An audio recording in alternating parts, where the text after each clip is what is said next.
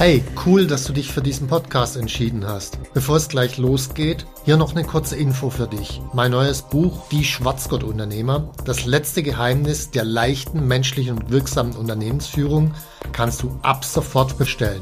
Den Link dazu findest du in den Show Notes. Jetzt aber zurück zum Podcast und viel Spaß mit dieser Folge.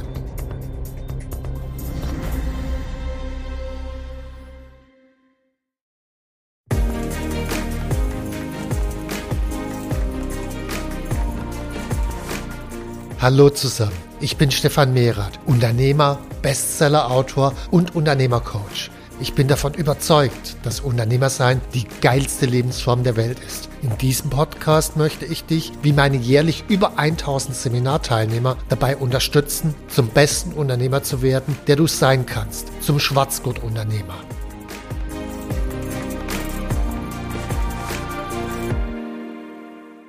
Ja, herzlich willkommen zu meinem heutigen Podcast. Heute geht's um die drei Kriterien herausragender Führung und äh, um was es da geht, werdet ihr gleich erfahren. Es interviewt mich auch dieses Mal wieder die Saskia. Saskia ist bei uns Kundenmanagerin und hat wirklich das direkte Ohr am Kunden und äh, von daher glaube ich, kann sie gute kundenorientierte Fragen stellen. Saskia, dein Part. Vielen Dank, Stefan, dass ich die Gelegenheit dazu habe, meine Fragen von den Kunden einmal weiterzugeben. Und ja, Führung ist ein sehr, sehr wichtiges Thema. Wie bemesse ich denn überhaupt, ob ich eine gute Führungskraft bin? Kannst du mir einmal kurz die drei Kriterien, an denen du eine gute Führung festmachst, nochmal erklären? Ich gehe erst nochmal einen Schritt tatsächlich zurück. Warum brauche ich denn sowas wie Kriterien überhaupt? Also wenn ich normalerweise Leute frage, führst du gut? Dann kommt irgendeine wachsweiche Antwort, die heißt, ja, ja, schon irgendwie, äh, bis weiß ich eigentlich gar nicht genau. Also jedenfalls kommt irgendein komisches Gelaber. Das heißt, es ist nicht wirklich klar. So, und jetzt ist Führung für mich so eine Art lebenslanges Lernen. Also man wird nie fertig sein mit Führung lernen. So, und wenn ich in irgendeinem Bereich besser werden will, wenn ich lernen will, dann muss ich auch was messen. Also wenn ich einen Marathon laufen will, dann sollte ich vor ein paar Mal trainieren, sollte messen, wie weit laufe ich, wie lange brauche ich dazu und vielleicht noch den Puls. Ich kann da noch ein paar Sachen messen, aber mit den drei Sachen komme ich mal schon recht weit. So, wenn ich das jetzt nicht weiß und mich dann einfach zum Marathon anmelde, äh, das wird eher nach hinten losgehen in der Regel. Das heißt, ich brauche irgendeine Art und Feedback. So, die gleiche Frage bei Führung. Wie kann ich feststellen, ob ich heute in meinem Unternehmen gut geführt habe oder nicht? Oder wie kann ich feststellen, ob ich ein gut geführtes Unternehmen habe oder nicht? Ob ich selbst ein guter Führer bin oder nicht? Wie kann ich das denn feststellen? Außer irgendwie wachsweich, ja, schon irgendwie. Und dazu brauchen wir die drei Kriterien. Okay, ergibt Sinn. Und ähm, was sind denn jetzt dann die Kriterien, an denen du es festmachst? Mach das dieses Mal etwas kurz, da gibt es eine längere Herleitung zu und die längere Herleitung, warum es genau diese Kriterien sind, die stehen in meinem Buch Dein Wille geschehe, Führung für Unternehmer, ist in den Show Notes verlinkt. Da wird dann auch deutlich, warum es genau diese drei und keine anderen sind. Das erste Kriterium ist für mich die Frage, welche Energie gibt es im Team in diesem Unternehmen. Also ich kann da eine Skala dran machen von 0 bis 10. Äh, 0 wäre für mich Krieg, jeder gegen jeden. Äh, in manchen Konzernen und in manchen kleineren Unternehmen ist es durchaus üblich. 10 wäre für mich, in diesem Team geht jeder für den anderen durchs Feuer und alle sind mega begeistert. Und also das ist sozusagen die Spannbreite. Und dann kann ich hergehen und gucken, wo stehe ich denn gerade aktuell. Mhm. Ähm, hier an dieser Stelle gleich der durchschnittliche Wert, wenn ich Unternehmer frage, in den meisten Fällen bewerten sie sich viel zu gut. Wenn man dann mal hinterfragt, wie ist es denn wirklich und dann äh, die Dinge auf den Tisch kommen, dann liegt der durchschnittliche Wert vielleicht bei einer drei auf einer Zehner-Skala. Okay, wow. Ist ja noch ja. einiges Potenzial nach oben, würde ich sagen. Definitiv, ja. Wenn ich jetzt merke, naja, hm, ich bin mit einer drei nicht so zufrieden, mhm. was mache ich dann? Also wie kann ich da vorangehen? Die platte Frage ist ganz simpel die, ich würde mir immer die Frage stellen, wir stehen gerade bei einer drei. Was müsste ich denn jetzt tun, um zu einer vier zu kommen? Also ich will nicht spontan bis zur zehn springen, das funktioniert sowieso nicht, sondern ich stelle mir einfach mal die Frage, was könnte ich oder müsste ich denn tun, um zu einer vier zu kommen? Und dann kommen mir eine ganze Reihe von Ideen. Zum Beispiel kann sein, ich habe einen Störenfried in dem Team, dann setze ich den vor die Tür, ist eine Idee, um zu einer Vier zu kommen. Äh, hilft meistens kurzfristig, langfristig nicht. Das heißt, dann könnte ich mir überlegen, okay, warum haben wir denn so eine Energie? Ah, weil alle negativ übereinander sprechen. Warum passiert es denn, dass negativ übereinander gesprochen wird? Gibt es da irgendwelche Konflikte, die nicht angesprochen wurden? Okay, ich könnte also diesen Konflikt ansprechen und lösen. Mhm. Oder gibt es irgendwelche Fehler in meinen Systemen und Prozessen, die, egal welche Mitarbeiter da sitzen, immer zu Konflikten führen werden? Also kann ich was an meinen Systemen und Prozessen verändern. Also ich habe ganz viele Ansatzmöglichkeiten, und es beginnt immer mit der Frage, was könnte ich tun, um von einer drei zu einer vier zu kommen? Und dann sammle ich erstmal Ideen. Mhm. Ähm, mache ich das am besten für mich alleine oder inwiefern involviere ich auch das Team in so eine Entscheidung, was verbessert werden muss? Das kommt auf die Kultur an, die ich in meinem Unternehmen habe. Je partizipativer ist, desto mehr würde ich auch tatsächlich das Team involvieren und dann auch die Frage, äh, wie ist denn die Stimmung im Unternehmen? Also wenn ich da eine Eins habe, also kurz vorm Kriegsausbruch, äh, dann ist es in der Regel nicht sonderlich produktiv, zumindest nicht, wenn ich selbst es führe, weil wenn es eine Eins ist, dann habe ich als Unternehmer in der Regel einen gehörigen Anteil dran. Also dann könnte ich eher einen externen Mediator reinholen und sagen, der steuert das. Aber sobald ich einen Anteil dran habe, das mit dem Team zu machen, dann glaubt immer ein Teil des Teams, der ist für mich und der andere Teil des Teams, der ist gegen mich. Und dann beißt man sich aneinander fest. Also sobald ich drin bin, würde ich einen externen noch mit reinholen. Okay, hört sich nach einem guten mhm. Plan an. Mhm. Ähm, was ist denn das zweite Kriterium? Äh, das zweite Kriterium, ich meine, jedes Unternehmen hat ja einen Zweck und dieser Zweck ist nicht Geld zu verdienen, wie viele glauben, sondern der Zweck ist, einen Nutzen für den Kunden zu bieten. Weil wenn das Unternehmen keinen Nutzen für den Kunden bietet, verdient es in Folge auch kein Geld und dann geht es eh pleite. Das heißt, der Kundennutzen ist das ganz Zentrale. So, und die nächste Frage ist die, orientieren sich die Mitarbeiter von allein daran, den Kunden einen möglichst großen Nutzen zu bieten? Oder gibt es gar keine kundenorientierte Strategie und ich muss die sowieso immer nur schieben? Das eine mhm. ist eine 10 und das andere ist eine 0. So, äh, erster Schritt, um da voranzukommen, ist, ich brauche überhaupt mal eine kundenorientierte Strategie, weil wenn ich die nicht reinbringe, wie sollen dann die Mitarbeiter sich kundenorientiert verhalten? Also das ist der erste Schritt.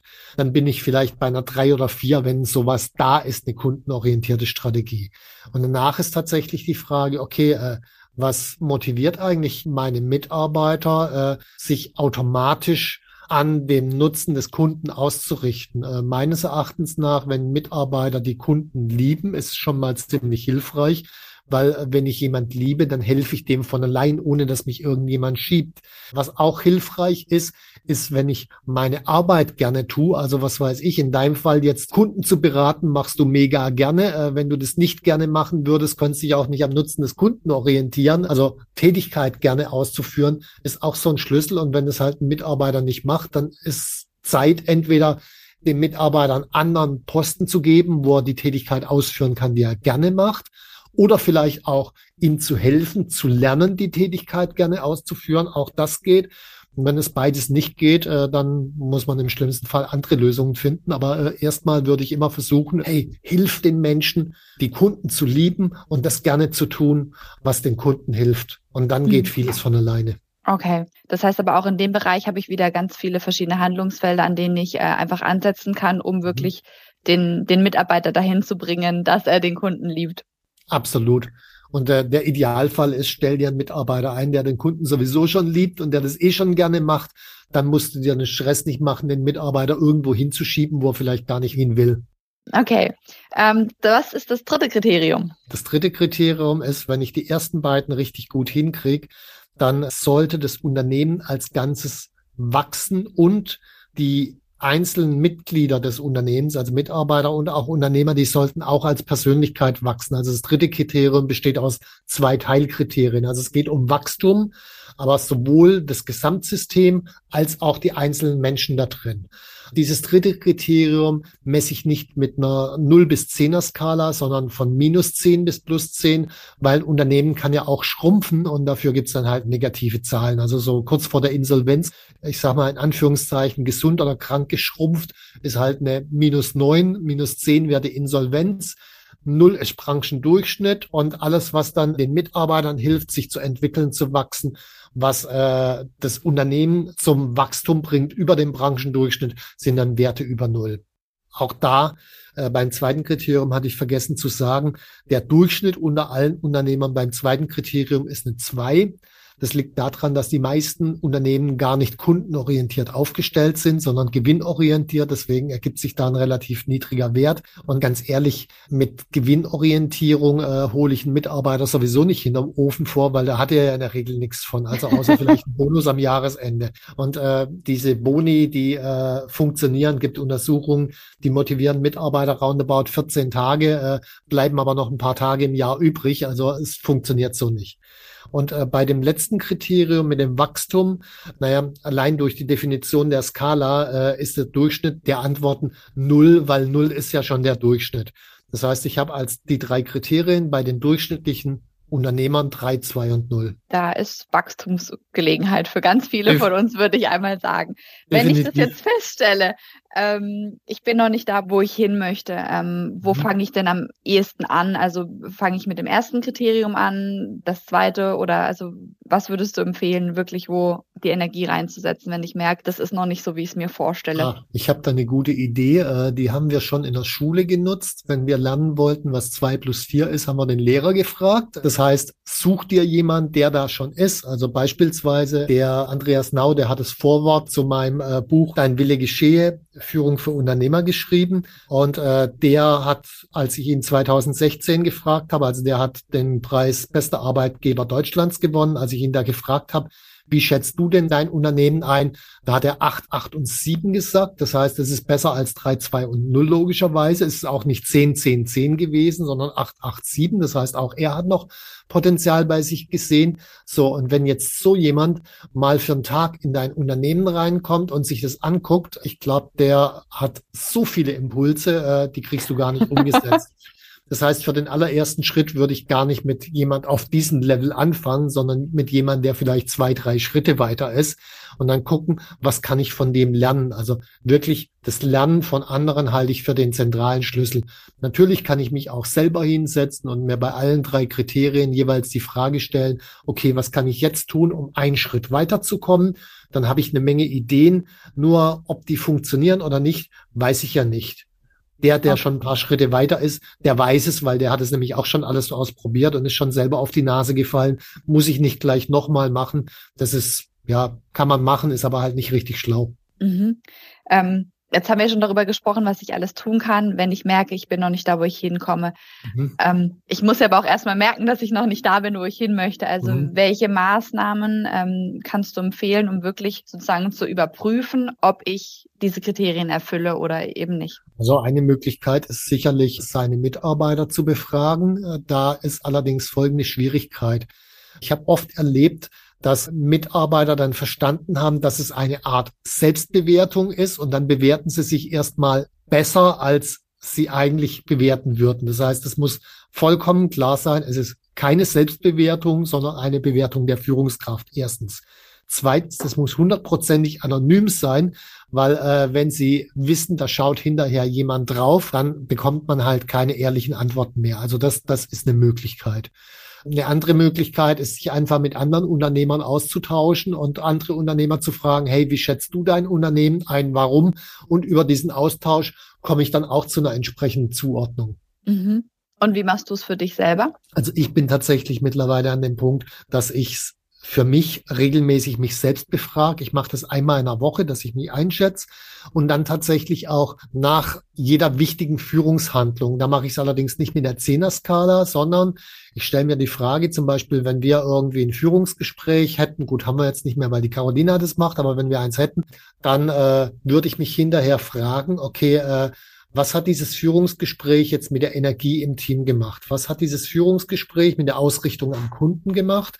Was hat dieses Führungsgespräch mit dem Wachstum von dir und dem Wachstum des Unternehmens gemacht? Hat es was dazu beigetragen oder hat es dem eher geschadet? Also da mache ich dann nicht mit 0 bis 10, sondern mit Minus, Null und Plus, also hat beigetragen, hat geschadet und dann habe ich zumindest ein unmittelbares Feedback zu meiner eigentlichen Führungshandlung und äh, das hilft mir ungemein, mir dann zu überlegen, wenn ich sage, oh, das hat jetzt aber geschadet, mir dann gleich die Frage zu stellen, wie mache ich denn das das nächste Mal besser und dann organisiere ich mir ein regelmäßiges Selbstfeedback dadurch. Okay, vielen Dank für die Einblicke, Stefan. Ähm, ich hoffe, dass da auch unsere Teilnehmer und Zuhörer einiges raus mitnehmen konnten und ähm, die drei Kriterien nutzen, um an ihrer Führung zu arbeiten. Ja, danke Saskia für das Interview, hat mir viel Spaß gemacht und ich hoffe euch beim Zuhören auch und ja, hoffentlich nehmt ihr das für euch mit und ganz ehrlich, wenn ihr nur eine Sache an eurer Führung ändert, dann ist es echt das, messt regelmäßig nach den drei Kriterien, wo ihr gerade steht, weil nur durch die Messung könnt ihr es verbessern und ihr kommt aus diesem Waberbereich raus. Also wenn ihr dazu mehr wissen wollt, in den Show Notes findet ihr den Link zu meinem Buch. Da ist es ausführlich erklärt, Dein Wille geschehe, Führung für Unternehmer oder eben auch in meinem Seminar Führung für Unternehmer. Tschüss und bis zum nächsten Mal. Wenn dir mein Podcast gefallen hat, dann abonniere und like ihn doch einfach. Mein Ziel ist, dass du zum besten Unternehmer wirst, der du sein kannst. Zum Schwarzgurt-Unternehmer. Tschüss und bis zum nächsten Mal.